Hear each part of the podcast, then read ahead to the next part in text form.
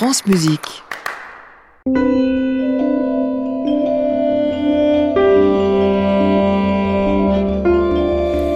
Bonsoir à tous, bonsoir Émilie. Bonsoir Rodolphe. Nous sommes ensemble jusqu'à 22h.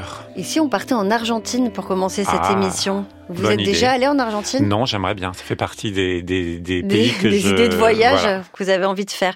Eh bien, la musique du pays fascine le violoncelliste Patrick Lango et le chef Alejandro Sandler. Et donc, ils ont construit leur programme autour de quatre compositeurs du pays.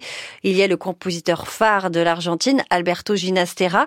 Et puis, il y a trois compositeurs d'aujourd'hui dont les œuvres sont enregistrées pour la première fois. Llorando Silencios pour violoncelle seul d'Alejandro Iglesias Rossi. Alas de Gerardo Di Giusto, une fantaisie pour violon, violoncelle et orchestre à cordes. Et puis Descaminos pour violoncelle, orchestre à cordes et percussion de Gabriel Sivac. Descaminos de l'espagnol descaminar, qui veut dire Alors caminar, c'est marcher, donc Mm. euh, c'est pas, c'est euh, retirer euh, ses pas. sortir du chemin tracé. Voilà. Vous êtes pas loin, vous l'avez dit de Mm. manière très poétique finalement. Et cette pièce s'inspire, nous dit-on, de la Pampa argentine et vu son titre, on peut imaginer un voyage mouvementé, plein d'aventures dans la Pampa, un voyage dominé par le violoncelle, tantôt lyrique, tantôt criant. C'est peut-être la voix de ces paysages de la Pampa si contrastés et si riches. Le compositeur a en tout cas utilisé toutes les possibilités de cet instrument.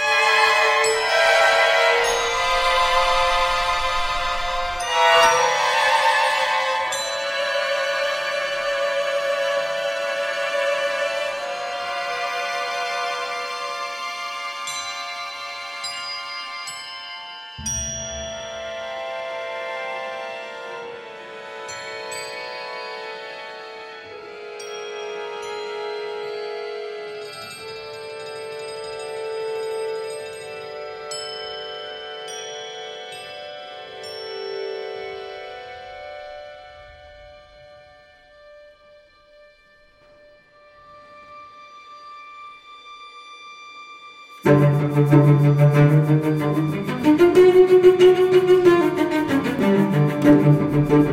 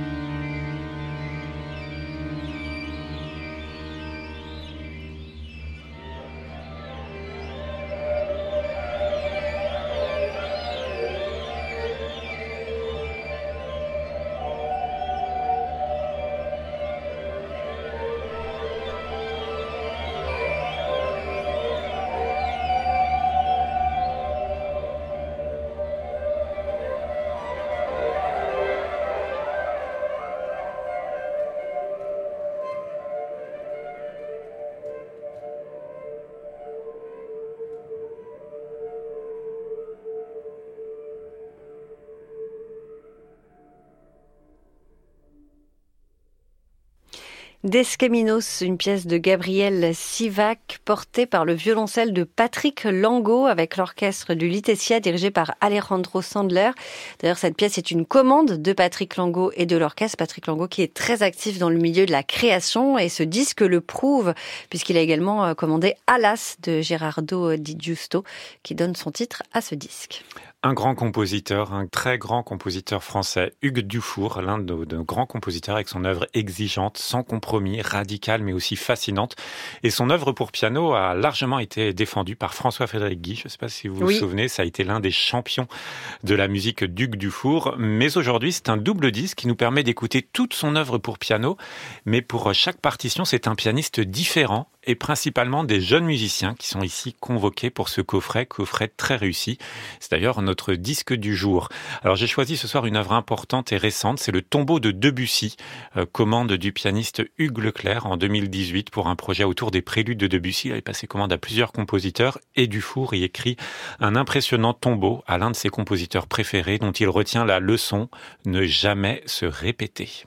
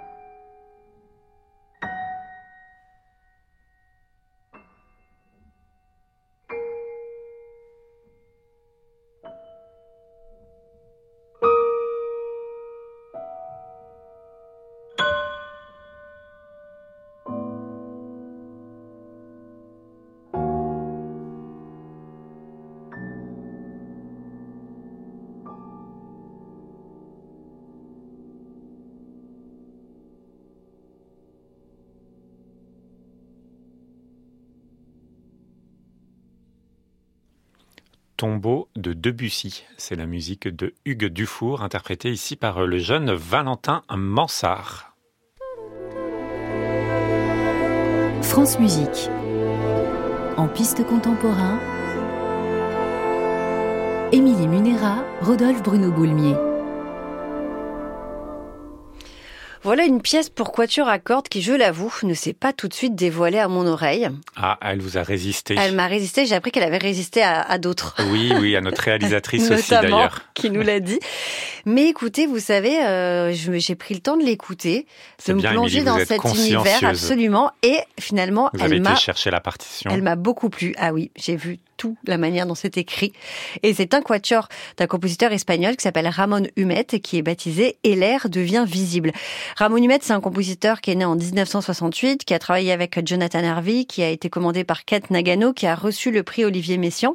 Il a déjà une grande production d'œuvres à son actif et dans ce quatuor, il évoque un phénomène naturel captivant, nous dit-il, par une nuit calme avec une pleine lune. La lumière peut devenir intense, illuminer l'espace, rendant l'air tangible, dense visible, comme s'il possédait une corporéité. Et donc l'air va se doter de deux attributs opposés. D'une part l'obscurité, car c'est la nuit, et puis de l'autre les rayons de lumière. Et il a cherché des harmoniques qui donnent une sonorité à la fois lumineuse et obscure, des harmonies à la sonorité cristalline qui reflètent parfaitement justement ce clair-obscur. Et c'est une pièce qui doit être jouée dans le noir par ah. ses interprètes lors d'un concert. Donc voilà ce que je vous propose. On éteint la lumière. On éteint la lumière chez vous. Vous éteignez la lumière. Pas besoin de fermer les yeux. vous êtes déjà dans le noir et vous vous laissez porter par cette œuvre.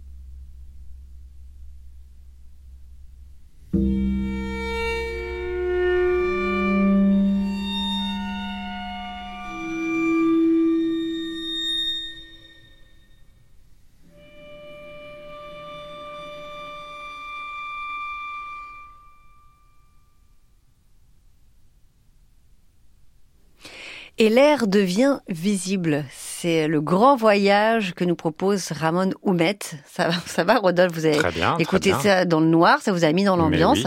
Et ce sont les musiciens du quatuor Gerhardt qui enregistrent cette pièce face au quatuor de Debussy. Vous parlez de grand voyage. Moi, c'est un grand voyage dans le temps que nous allons faire.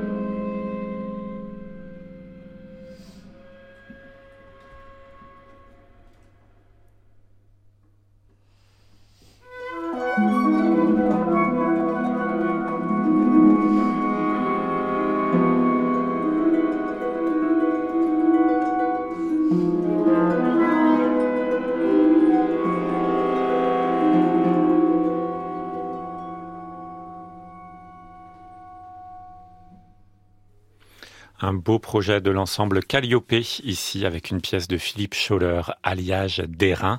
C'est un projet qui s'appelle Musicoman. On vous en avait parlé dans notre carrefour de la création. L'enjeu est de travailler avec le musée d'archéologie nationale, qui est un lieu protecteur de l'histoire, de l'écrin des origines, du patrimoine de l'humanité. Et à travers ça, eh bien, on rencontre des collections, des objets et Karine Letiec a commandé à cinq compositeurs des œuvres en lien avec ce patrimoine archéologique. Graciane Finzi, Benoît Menut, Philippe Hersan, Christophe Maratka et Philippe Scholler ben, ont remonté le temps finalement pour aller vers ces premiers objets de l'humanité et penser une musique pour alto et ensemble.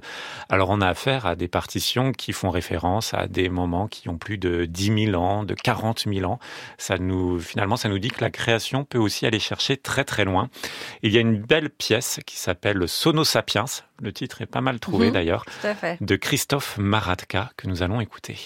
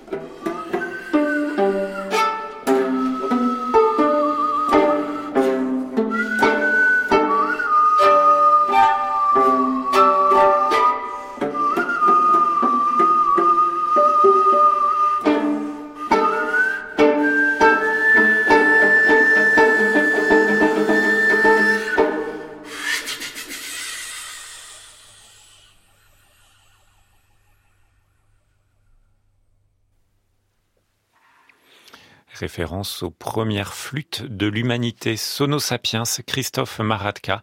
Ici, c'est l'ensemble Calliope et plus précisément Karine Letiec à l'alto. C'est le moment du journal de la création. Bonsoir Laurent. Bonsoir Laurent. Bonsoir Émilie, bonsoir Rodolphe. Ce soir, nous allons parler des chefs d'orchestre.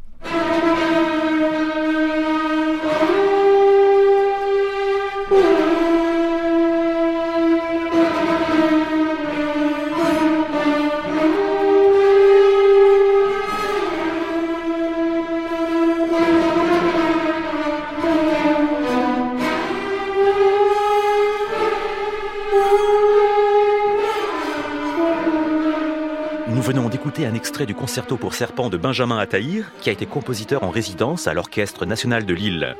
Alexandre Bloch dirige l'orchestre lillois depuis 2016 et il s'apprête à laisser la main à son successeur Joshua Wallerstein en juin prochain. C'est l'occasion de faire un petit bilan en sa compagnie. Bonsoir Alexandre Bloch. Bonsoir.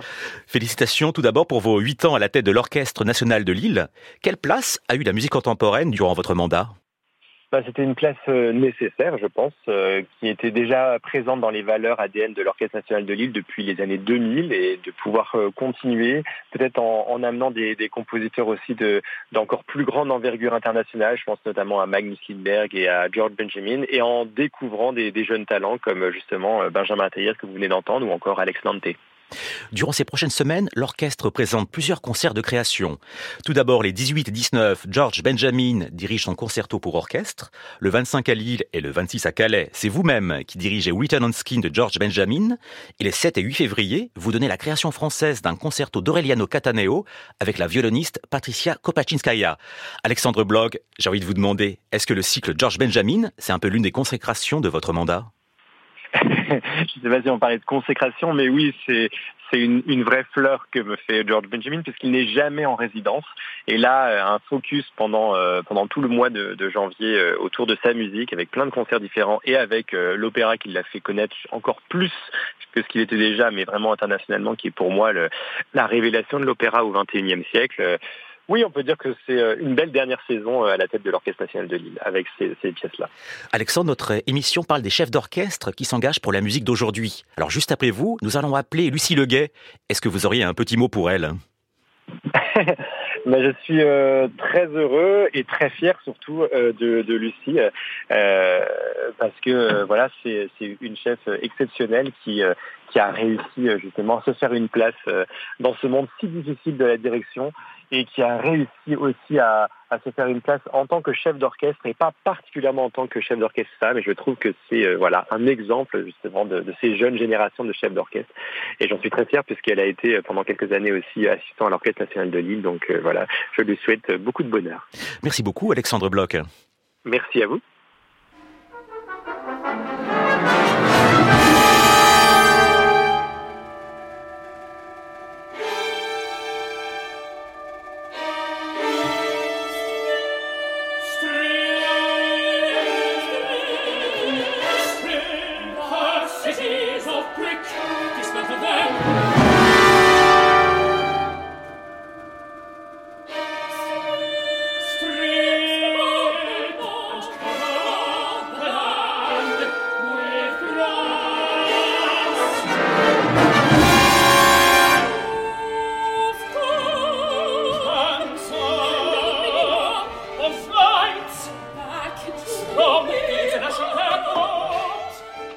Le début de Written on Skin de George Benjamin, qui sera donné le 25 à l'Auditorium du Nouveau Siècle de Lille, puis le 26 au Grand Théâtre de Calais, par l'Orchestre National de Lille, dirigé par Alexandre Bloch.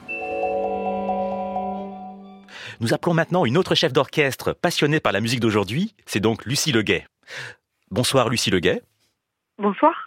Alexandre Bloch a parlé de vous, mais vous aussi, vous le connaissez bien. Est-ce que vous auriez un petit mot à dire sur Alexandre? Alors Alexandre Bloch, euh, évidemment, c'est un chef qui, a compté beaucoup pour moi, qui compte encore évidemment aujourd'hui, parce que euh, j'étais son assistante euh, pendant plusieurs années à l'Orchestre national de Lille. Donc c'est vraiment mes toutes premières expériences en tant que chef. Et voilà, je le remercierai jamais assez de, m'avoir fait confiance. Et je me rappelle de séries avec lui extrêmement intenses et extraordinaires, notamment la, le cycle des symphonies de malheur. Et voilà, j'en garde toujours un souvenir mémorable. Ça reste un, ami très important pour moi et quelqu'un sur qui on peut compter, avec qui on peut dialoguer. Et dans ce milieu assez solitaire, voilà, c'est une chance de l'avoir euh, à mes côtés. Lucie Leguet, vous aussi, vous avez une grande actualité de musique contemporaine en ce moment. Vous venez de diriger au Luxembourg l'opéra de Dianasso, The Carmen Case, qui concourt d'ailleurs au prix de la meilleure œuvre de l'année aux Victoires de la musique classique, et vous reprenez l'ouvrage le 25 janvier à l'Opéra de Bordeaux. Lucie, vous dirigez également le concert de clôture du festival Présence le 11 février avec deux créations de Théo Mérigeau et Théiline de Steve Reich. Quelle place a la musique contemporaine dans votre répertoire? Alors euh, la musique contemporaine, elle a une grande place en effet, notamment parce que j'ai commencé en fait avec l'ensemble intercontemporain et Mathias Pincher pendant trois années et j'ai appris beaucoup à leur côté. Et je me rappelle aussi de les masterclass avec Peter Edveuch à Budapest qui m'a vraiment donné l'envie de m'attaquer à ce répertoire. Et c'est une chance pour moi à chaque fois de travailler auprès des, compositeurs. Et c'est important pour moi de défendre ces répertoires parce que c'est euh, évidemment euh, des éclairages nouveaux et des comment dire des, manières d'approcher la musique qui sont différentes et qui pour moi m'intéressent énormément. Et surtout, ce que j'aime, c'est le travail avec euh, les, les, compositeurs, de pouvoir les avoir à côté de nous, de pouvoir échanger. C'est ce qu'on fait d'ailleurs avec Diana So sur Carmen Case. C'est vraiment un travail d'équipe autour de cet opéra. Et même si elle a proposé quelque chose musicalement, on est tout le temps en train de rechercher les nouvelles choses. Et moi, j'adore ça, en fait. Et euh, Carmen Case, c'est un opéra que j'aime beaucoup grâce euh, à Alexandra Lacroix, qui a écrit une histoire assez incroyable. On est tous au tribunal, autant les chanteurs que les musiciens. Et donc, ça donne voilà un autre éclairage à cette, euh, cet opéra qui parle quand même d'un féminicide et c'est un sujet très actuel. Et pour le festival Présence, ben, je suis ravie, moi, de, de retrouver le filard de Radio France pour une pièce de Sivrage et de Théo n'est-ce pas euh, Oui, Théilim, exactement, Théilim, qui est assez redoutable d'ailleurs. Ah, pourquoi Dites-nous. Euh, pourquoi c'est redoutable? Parce qu'en fait, c'est un petit peu comme un marathon. C'est une pièce qui dure euh, à peu près 35 minutes et pendant 35 minutes, c'est du non-stop, que ce soit pour la tête ou pour le corps. Et il suffit qu'il y ait une personne qui se décale, on va dire, d'une croche pour que euh, le château de sable se, se, détruise. Donc il faut être extrêmement euh, concentré, vigilant, parce que euh, ça ne s'arrête jamais et ça nous emmène un peu dans un, dans un voyage, dans une transe en fait musicale. Mais cette musique est très très belle et je suis très heureuse de la faire pour la première fois pendant le festival Présence. Merci beaucoup Lucie Leguet. Et merci à vous.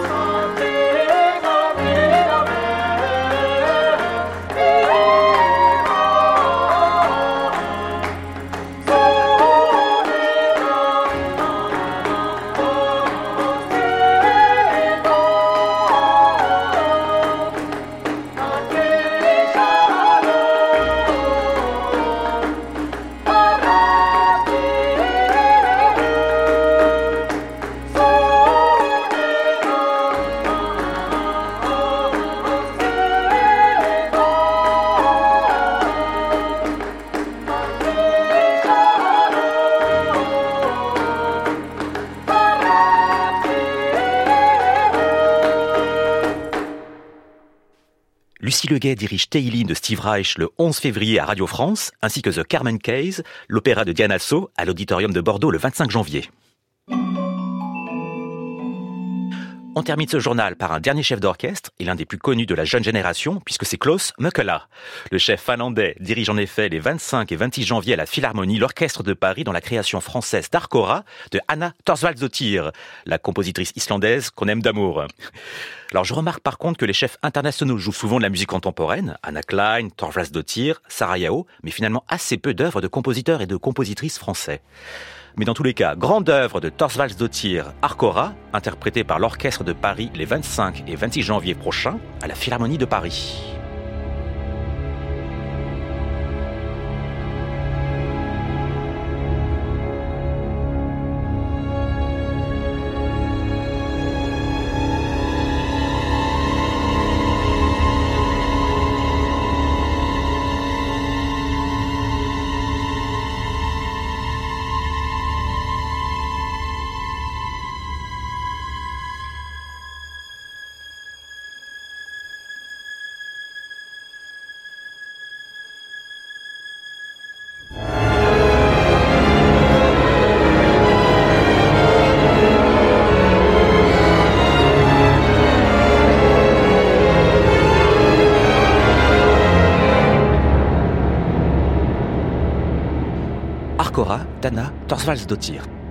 Merci Laurent Villarem, à la semaine prochaine. Et merci à Céline Parfenoff qui réalise cette émission avec Stéphane Poitvin et Colline Redon. À réécouter sur francemusique.fr.